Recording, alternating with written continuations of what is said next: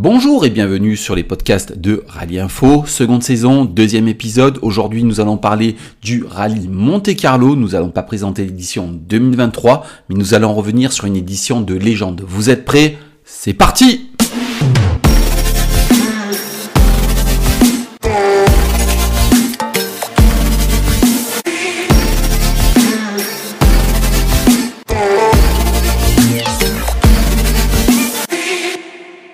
Et si on vous dit j'ai pas tapé, j'ai perdu une roue. Naturellement, vous allez penser à l'édition 1991 du Rallye Monte Carlo, une édition mythique qui aura renforcé la légende du rallye.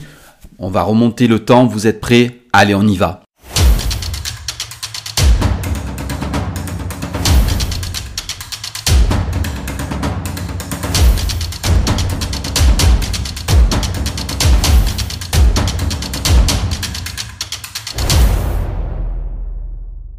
Mais avant de vous faire écouter la piste audio, on va un peu resituer l'édition 1991. Effectivement, l'espagnol Carlos Sainz arrive en champion du monde et va étreiner son titre sur le rallye qui avait tourné à l'avantage de son adversaire l'année précédente, Didier Auriol. Malheureusement, ce duel va tourner court. À l'issue de la première journée, le Français sera victime de l'électronique de sa Lancia Delta et perdra plus de 9 minutes. Si le Français triomphant de l'édition 1990 ne défendra pas son titre, dans son ombre, un jeune compatriote va rapidement faire parler de lui, François Delecourt. Le duel va rapidement s'orienter entre le jeune loup et le champion du monde en titre. Face à eux, leurs adversaires ne soutiendront pas la cadence, à commencer par Mickey Biasion en Lancia Delta Intégral, Bono Sabi lui aussi en Lancia Delta Intégral souffrant du dos, Timo Salonen sur la Mitsubishi Galant qui n'a pas encore bien sa monture en main. Quant aux deux autres Ford de Wilson et Furio, ils ne peuvent pas imprimer la cadence de François Delecourt. Il est temps maintenant de vous laisser avec la piste audio un récit absolument fabuleux de Christian Vella dans Automoto. Alors, on a laissé la piste audio dans son jus. C'est d'époque, c'est absolument magnifique. Vous êtes prêts? On retourne en 1991 sur le rallye Monte Carlo.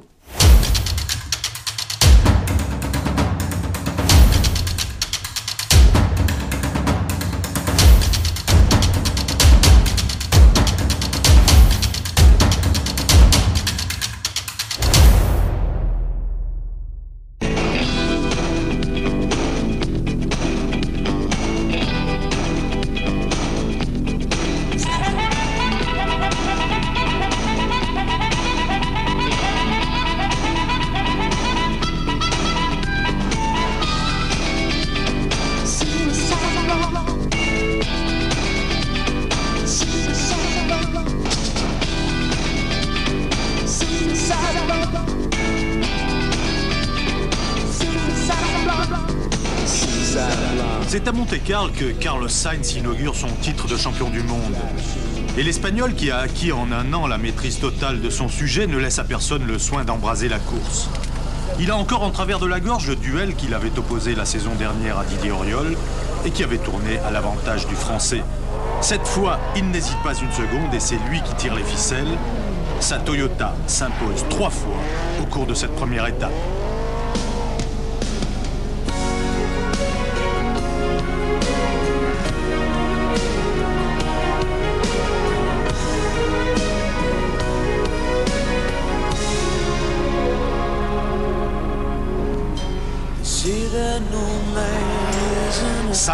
Le champion du monde, fidèle à sa légende.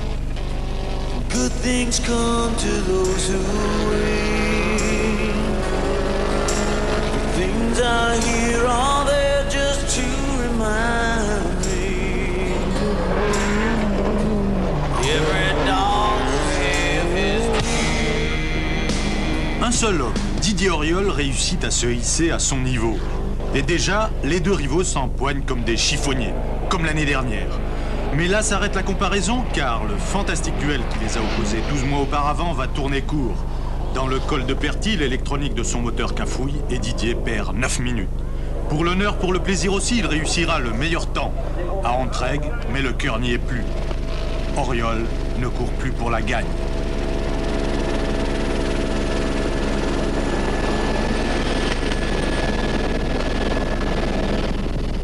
En revanche, il est un autre Français dont la cote ne cesse de grimper, dont le talent éclate au grand jour. Un qui s'impose d'entrée comme un des prétendants à la victoire, et qui ne se prive pas de venir mettre la pagaille dans la hiérarchie. François Delecourt, en effet, n'a aucun respect pour ses aînés. Il est jeune, doué, turbulent sans doute, mais ici, sa maturité impressionne. Car après les ennuis de Didier Auriol, c'est lui qui vient taquiner Carlos Sainz, c'est lui qui laisse la meilleure impression de cette première étape, et c'est lui encore qui aurait dû entrer à Aubenas, juste dans la foulée du champion du monde. Mais chez Ford, on lui avait demandé de calmer le jeu et de jeter plus tard toute son énergie dans la bataille. J'ai vu simplement des traces de sel que j'ai pris pour de la, glace dans cette dernière spéciale. J'ai pris aucun risque et je crois que c'était pas mon jeu. Demain, j'ai carte blanche pour attaquer. Delecourt annonce la couleur. On sait que le jeune nordiste est du genre à tenir parole. Et on imagine donc que ceux qu'il vient bousculer sans ménagement ont du mouron à se faire. Biasion, par exemple, qui n'est pas dans son assiette, Sabi, qui est plus préoccupé par ses reins que par son turbo.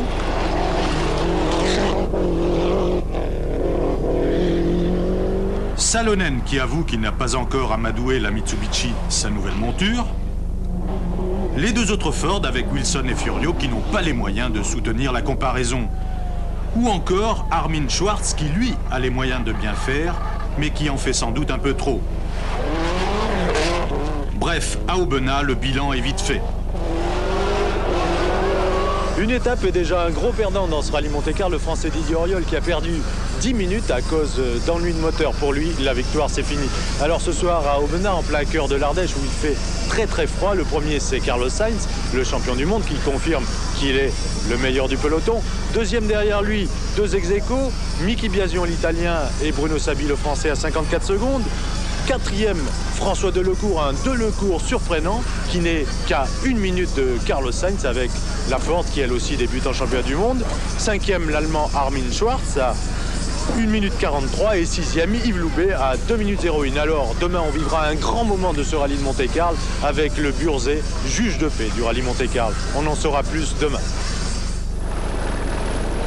Et ce que l'on apprend immédiatement dans Burzé, c'est l'insolente détermination de François Delecourt. Delecourt qui passe en quelques 25 minutes du statut d'espoir au rang de vedette internationale. Car c'est dans Burzé, dans ce monument du rallye Monte-Carlo qu'il connaît sans doute moins bien que tous les ténors de la course, c'est donc dans Burzé qu'il met tout le monde d'équerre. Sainz à 6 secondes, Sabi à 23 secondes, excusez du peu, et Biasion à 53 secondes, sans commentaire. Delecourt le magnifique prouve ici dans Burzé qu'il peut gagner Monte-Carlo. Je me suis régalé, moi. Je suis éclaté comme un fou. C'est vrai que la spéciale était très très très piégeuse, mais de toute façon sur la glace on n'allait pas vite. Sainz a subi la loi du français, il avouera plus tard que c'est ici qu'il a pris conscience de la valeur de son jeune adversaire. Mais c'est ici aussi qu'il a été débarrassé de la menace Soriol. Le moteur s'est mis à, casser et à serrer, donc toutes les, quatre roues se sont bloquées et la voiture est partie tout droit. J'ai essayé de braquer, mais elle, voulait, elle refusait de, tourner puisque le moteur, les roues étaient bloquées complètement. Et bon, euh, par miracle, j'ai eu un réflexe euh, de tirer le frein à main, donc j'ai mis la voiture en tête à queue. Et la voiture a pivoté au dernier moment et on s'est arrêté en bascule dans, un trou, ce qui nous a évité déjà la sortie de route. Orio lors de combat, Carlos Sainz croise le fer désormais avec François Delecourt. Le champion du monde ne peut pas accepter d'être chahuté par ce débutant de génie. Delcourt l'impressionne, c'est sûr, et leur duel finit par éclipser la course des autres. Ainsi, le choix des pneus devient un véritable casse-tête. Et Biasion n'en finit pas d'accumuler les erreurs.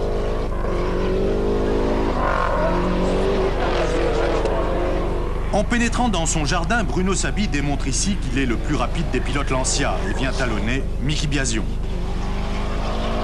Quant à Armin Schwartz, qui a perdu 4 minutes d'emburzé à la suite d'une crevaison, il tente un coup de poker audacieux dans le col de Fombelle, monte des slicks et met tout le monde à près d'une minute. Notamment Carlos Sainz, son leader, à 1 minute 08. Mais à Digne, le grand bonhomme de cette journée, c'est François Delecourt. Formidable performance de François Delecourt, le jeune Delecourt qui traite d'égal à égal avec les meilleurs et notamment avec Carlos Sainz. Il est second ce soir à Digne. Et puis euh, aussi la supériorité de Carlos Sainz dans la course. Il est premier malgré un choix de pneus délicat dans les dernières spéciales. Quant au Lancia et celle de Mickey Biasion dont on dit qu'il est le professeur, eh bien même lui il s'est planté dans le choix de ses pneumatiques. Ça peut arriver au meilleur. Maintenant, le soleil s'est installé sur le rallye. Carlos Sainz n'a qu'une préoccupation, récupérer les secondes perdues la veille au soir par un choix de pneus mal approprié au terrain. À l'évidence, le champion du monde ne manifeste pas l'intention de jouer les gains petits en faisant des comptes d'apothicaire pour gérer une avance de l'ordre de 40 secondes.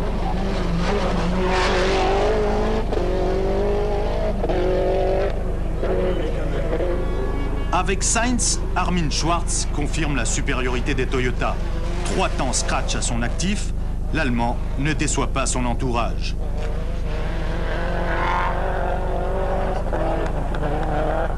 Tout comme François Delecourt, devenu le leader incontesté d'une équipe Ford qui lui fait entièrement confiance.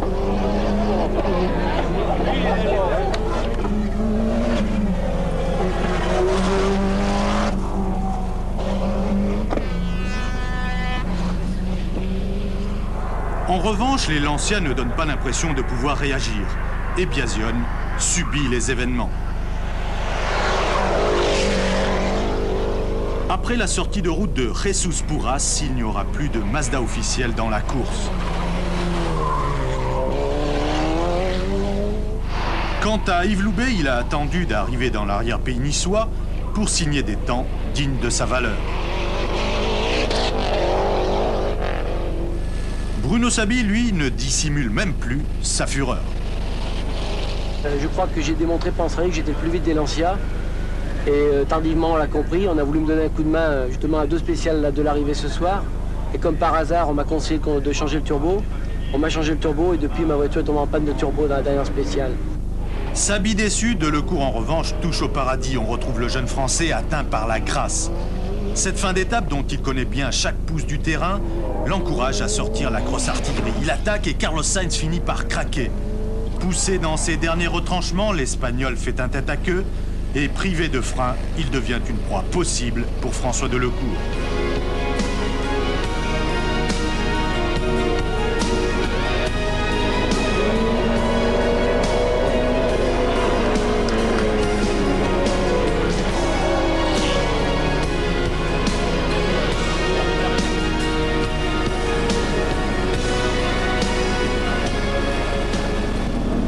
À Monte-Carlo, avant la dernière nuit du rallye de Monte-Carlo, la fameuse nuit du Turini, un seul nom revient sur toutes les lèvres, celui de François Delecourt, le français. Un débutant qui n'a jamais remporté un seul rallye, ne serait-ce qu'un rallye régional. Et Delecourt, ce soir à Monaco, se retrouve à 9 secondes seulement. Vous entendez bien 9 secondes de Carlos Sainz, le champion du monde. Delecourt qui a remporté 5 épreuves spéciales, Sainz 6. Et Delecourt ce soir à Monaco, avant la dernière étape, est en passe peut-être de gagner le rallye Monte-Carlo. François, il reste une nuit avant l'arrivée à Monte-Carlo. Est-ce que vous pensez que vous pouvez gagner ce rallye? J'y crois pas, ça me paraît tellement magique, tellement beau que je serais heureux d'être derrière Carlos. Carlos, j'arrête pas de le dire, c'est quand même le, champion du monde, c'est le meilleur pilote actuel, je crois, pour tout le monde. Euh, je vais vite ici au Monte Carlo pour l'instant. Je vais encore prouver que, que j'irai vite au Portugal, que j'irai vite au Mille Lacs, j'ai encore beaucoup de chemin à faire. Le Turini encore sous le soleil. Tous les records d'assistance sont battus. Le compte à rebours est commencé. Sainz sait que l'autre va partir à l'abordage et il est prêt à subir ce premier assaut. L'autre, c'est Delecourt et l'autre signe le meilleur temps avec un bonus de 11 secondes. Pour la première fois, la Ford se retrouve au commandement avec un avantage infime de 2 secondes. Tous les autres sont là, certes, mais ils en sont réduits au rôle de comparse. Sabi à 4 secondes emmène le groupe des pilotes Lancia, suivent en effet Biasion, Kankunen et Loubet.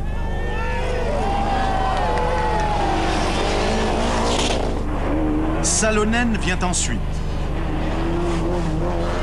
Puis Armin Schwartz.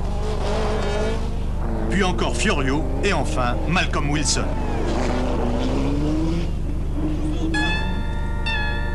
Le jour qui s'éloigne nous plonge au plus chaud de la bataille.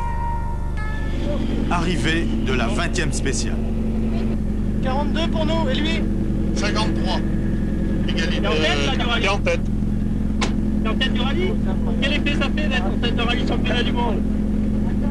C'est incroyable.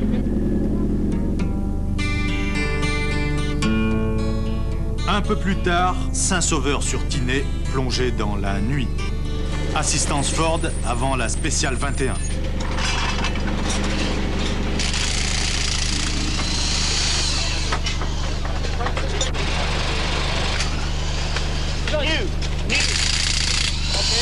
Veux pas qu'ils pensent que, que c'était le fait du hasard, le Turini, donc je vais quand même attaquer, tout en sachant pertinemment, enfin je pense que je pourrais pas lui mettre grand chose dans cette spéciale. Tout simplement conduire très très vite pour euh, continuer la pression que j'exerce sur, lui et attaquer très très fort après dans Cross Toulon.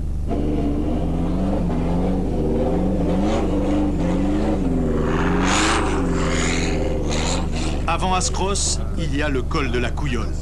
Et ici, Carlos Sainz reprend 10 secondes aux Français qui se retrouvent deuxième à 8 secondes, un souffle. Mais Delecourt n'applique pas, il attaque, grignote son retard et revient un peu plus tard à 5 secondes seulement du champion du monde.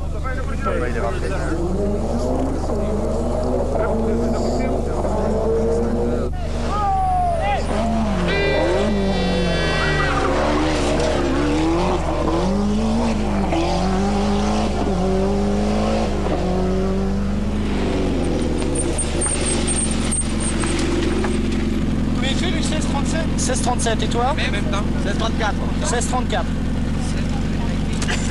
Plus que 5 Qu'est-ce qu'il est passé là J'irai pas le chercher.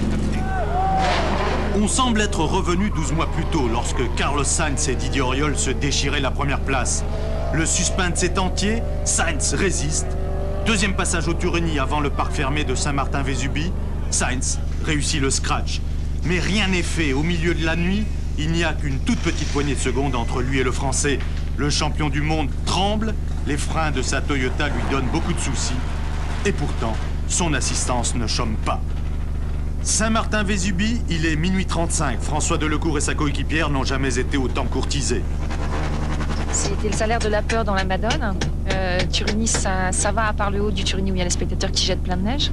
Sinon, c'est ça va quoi, ça va vite. Plus que 4 épreuves avant l'arrivée, Sainz au départ de la 24e spéciale.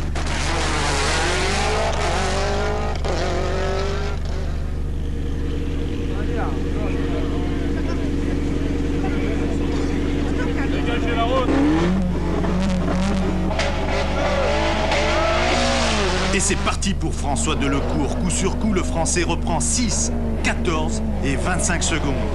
À 20 km de l'arrivée, Delecourt vole vers la victoire. Il le tient son triomphe.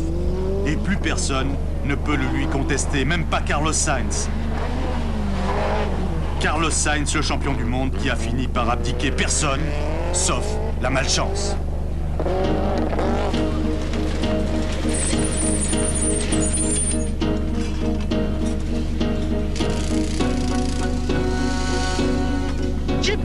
J'ai perdu une roue. J'ai perdu une roue. J'ai pas tapé J'ai pas tapé Regardez. C'est pas grave, François. Super. Mais la roue elle C'est toi qui as gagné T'as fait rien, c'est toi qui as gagné. C'est mieux encore, t'as pas fait, François. T'es le meilleur Allez. C'est rien, François. Allez. C'est pas grave